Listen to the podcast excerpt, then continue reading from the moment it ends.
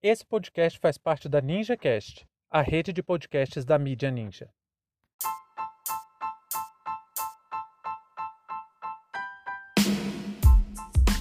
Redução do ICMS da gasolina.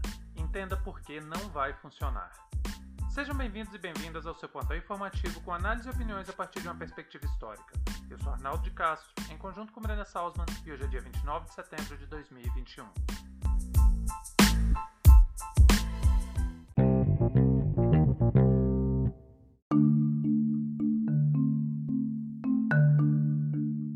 Presidente da Câmara dos Deputados, Arthur Lira, está convencido de que o Poder Legislativo poderá conter o aumento do preço dos combustíveis, estipulando uma alíquota única e nacional do ICMS para os combustíveis. O ICMS é o imposto sobre operações relativas à circulação de mercadorias e sobre prestações de serviços de transporte interestadual e intermunicipal e de comunicação. Boa parte da arrecadação dos estados brasileiros são oriundos do ICMS. A proposta avança na Câmara dos Deputados, ao mesmo tempo em que o Poder Executivo elencou o ICMS como grande vilão do preço da gasolina. Para manter a falsa propaganda, o governo impetrou junto ao Supremo Tribunal Federal uma ação direta de inconstitucionalidade por omissão, ao alegar que o Poder Legislativo não cumpriu seu papel de regular a cobrança do imposto, deixando a alíquota definida pelos entes federados. Deputado Arthur Lira, de olho em sua sobrevivência política, tenta reforçar seu compromisso com o presidente da República de passar o trator nos direitos do povo brasileiro e declarou que, abre aspas, a Câmara Federal cumpre seu papel e dá sustentação a um governo que precisa do apoio do parlamento para aprovar as reformas que o Brasil precisa. Mas ninguém aguenta dólar alto e combustível alto. E sabe o que faz o combustível ficar caro? São os impostos estaduais. Fecha aspas. As reformas a que se refere Lira são aquelas que reduzem direitos sociais e colocam em risco o funcionamento das instituições, como a proposta de emenda constitucional número 32, que na prática vai extinguir a estabilidade no serviço público e deixar servidores à mercê dos jogos de interesses políticos e econômicos.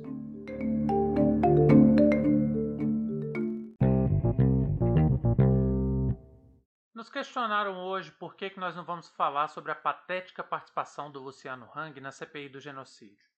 Nós até pensamos aqui se não seria o caso desmentir algumas coisas, mas eu tô cada dia mais abismado com a falta de conhecimento do nosso povo sobre alguns temas tão sensíveis e que impactam diretamente sobre as nossas vidas.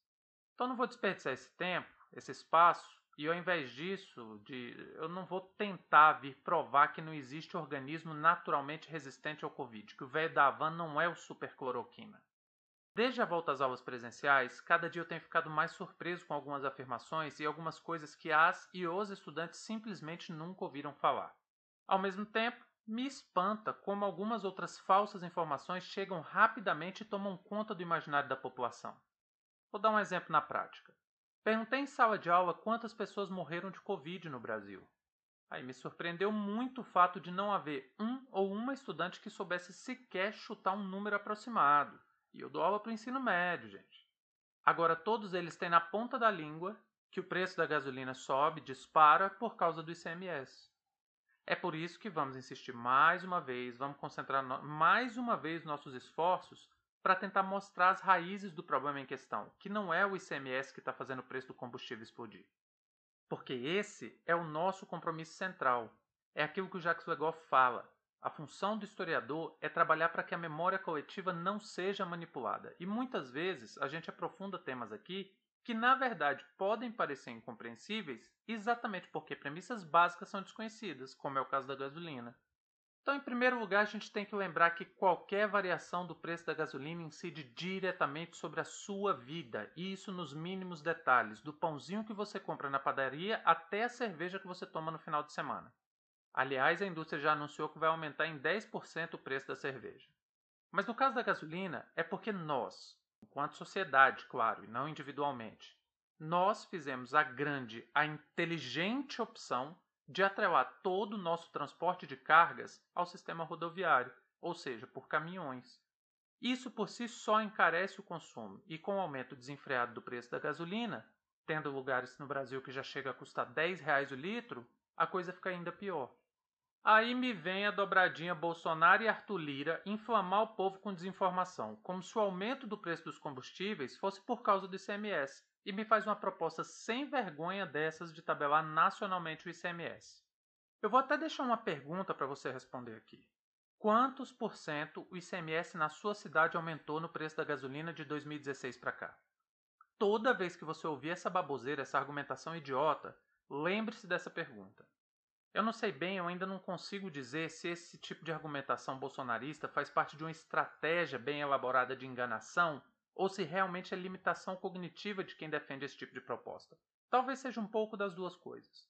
Porque politicamente, para o Bolsonaro, é imprescindível que o poder de compra do povo melhore pelo menos a partir de dezembro de 2021.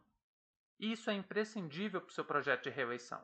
Caso isso aconteça, o governo ganha sobrevida. E é nessa expectativa de que eles estão se agarrando tanto a essa ideia fajuta de redução do ICMS. O fato é que isso não vai dar certo. O problema do preço dos combustíveis está diretamente relacionado com a variação do dólar e com o desmonte da Petrobras. Vou tentar explicar de maneira bem simples. A partir do momento que colocamos os nossos combustíveis para acompanhar o preço internacional, a gente fica refém da variação do dólar. Só que isso, do ponto de vista da produtividade, é simplesmente descabido, porque nós temos potencial produtivo para sustentar uma política de preços autônoma, controlada pela capacidade de consumo e produção do país. É como eu querer cotar o preço do pimentão que é produzido aqui em Planaltina pelo preço do pimentão produzido na Arábia Saudita. Essa estratégia só passa a fazer sentido quando você entende que quem está ganhando dinheiro com isso são investidores, esses apostadores do cassino internacional chamado mercado financeiro. E eles fazem suas apostas em dólar, então eles esperam ganhar em dólar, que seus lucros sejam em dólar. Michel Temer foi o responsável por essa política de preços da Petrobras. Bolsonaro mantém a mesma estratégia e, para piorar, ainda está desmontando o parque produtivo brasileiro com vendas absurdas, como o fato de vender refinarias mais barato que a sua cotação no mercado e vendendo plataformas também abaixo do preço, como o caso de três plataformas leiloadas por 7 milhões e meio de reais. Sim, não foi nem em dólar, foi em real, por menos de 3 milhões de reais cada plataforma. O problema disso é um precipício fiscal um déficit que vai impactar a vida de toda a população, e eu te explico por quê. Apesar da ideia tosca dos liberaloides de plantão, o imposto serve para custear serviços oferecidos pelo Estado. Veja bem, se você diminuir a arrecadação de impostos, você diminui invariavelmente a arrecadação de dinheiro do governo. Só tem duas formas de abaixar os impostos.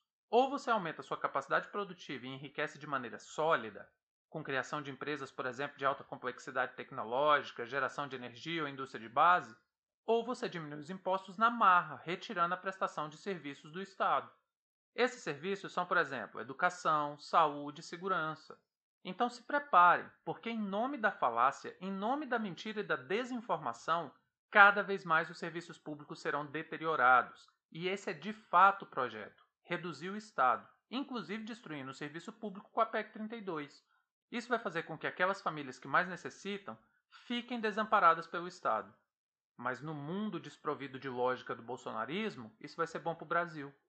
Miséria, fome, desemprego e fim dos serviços públicos não leva nenhuma nação ao desenvolvimento, gente. Para reverter isso serão décadas de reconstrução. Nós avisamos em 2016 que o teto dos gastos daria errado. Nós avisamos em 2018 que a reforma trabalhista daria errado.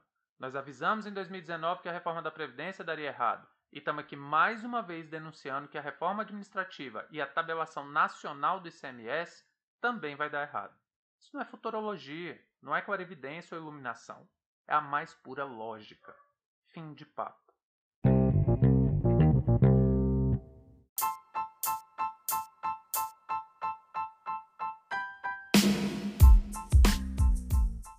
Entre tantos fatos que nos cercam e com a velocidade de informações a que estamos submetidos, essa foi nossa escolha para o destaque de hoje. Se você quiser participar do nosso financiamento coletivo, acesse catarse.me história. Muito obrigado a você por prestigiar nosso trabalho e até a próxima.